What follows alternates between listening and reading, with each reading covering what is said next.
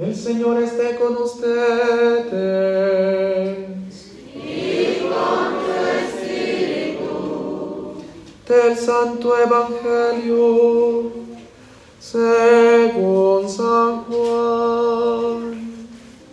Gloria a ti, Señor.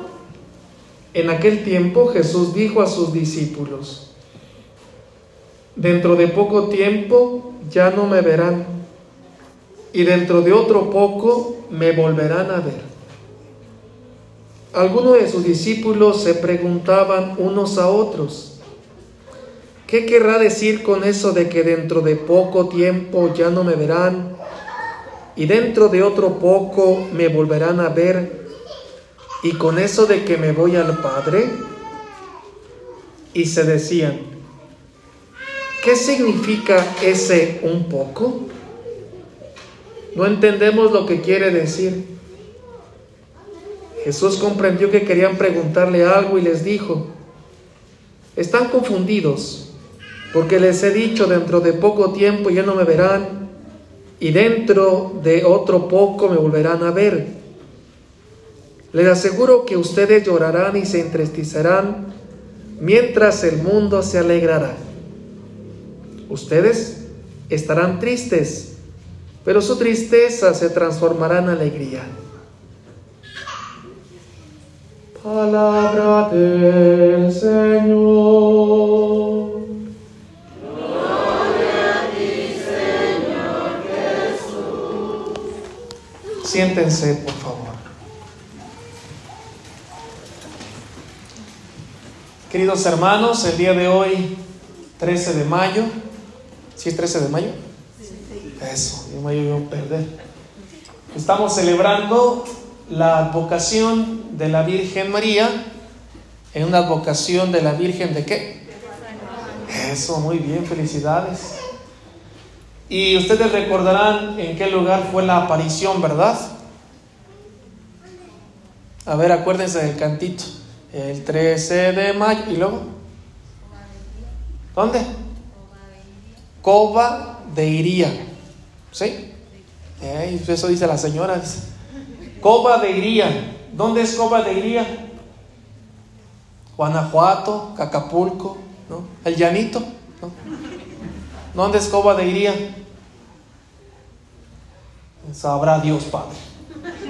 Portugal, es Portugal. A que te digan, ah, que soy bien inteligente, Portugal. En Portugal, allá fue y hoy es la primera aparición, celebramos la primera aparición de la Virgen de Fátima a tres pastorcitos, ¿verdad? Tres niños que eran pastores. Es interesante que en todas las apariciones de la Virgen María comúnmente pide dos cosas. La primera, regresar a Cristo pidiendo perdón. Y segundo, el Santo Rosario. Dos cosas que casi siempre pide la Virgen María en sus apariciones. Recordar, hermanos, que nosotros no estamos obligados a creer en una aparición. No es dogma de fe. No debes de creerlo a fuerzas. Para salvarnos, solo necesitamos creer en Cristo, claro, en los sacramentos, en lo que dice la iglesia, pero no a fuerzas en las apariciones, ¿eh? De repente dicen, es que yo no creo en esa aparición, no creo en esa vocación de la Virgen María. No pasa nada. Con que hagamos lo que Cristo nos dice, estemos en los sacramentos, adelante. Nuestra vida seguirá para la salvación. Y es hermoso, hermanos, que la propia Virgen María, cuando se le aparece a estos pastorcitos, les comenta que invitan a la gente a pedir perdón para regresar a Cristo y hacer el Santo Rosario, porque si no, habrá consecuencias. No está diciendo la Virgen María que va a ser castigo de Dios. A veces la gente cree que Dios castiga. Hasta las mamás dicen, ¿verdad? No corras, hijo, si no te vas a caer. ¿Ves? Y se cae el chiquillo. ¿Ves? Dios te castigó. Mamá mentirosa, ¿eh? No sean de mentirosas, mamá. No es cierto. Dios no castiga, luego no bien traumado. Dios no castiga. No es cierto. Sino más bien castigo de Dios significa que el hombre, al no obedecer a su Creador, habrá consecuencias sobre él. Castigo de Dios significa la consecuencia de que yo no obedezca la voluntad de Dios. Y entonces, como dice la Virgen, si no regresamos a Cristo, pedimos perdón, si no hacemos el Santo Rosario, vendrán momentos oscuros. Como dice en el Evangelio el propio San Juan, que el propio Cristo dice, momentos no me van a ver, momentos sí me verán. Y casi siempre en nuestra vida tenemos momentos así, momentos feos, donde pareciera ser que todo nos sale mal, no falta que un perro venga y nos mire. Nos sale todo mal, no vemos a Dios por ninguna, ningún lado. Desesperados, tristes, acongojados, eh, no sentimos la presencia de Dios y hasta le preguntamos, ¿por qué a mí? Momentos así nos han pasado varias veces en nuestra vida.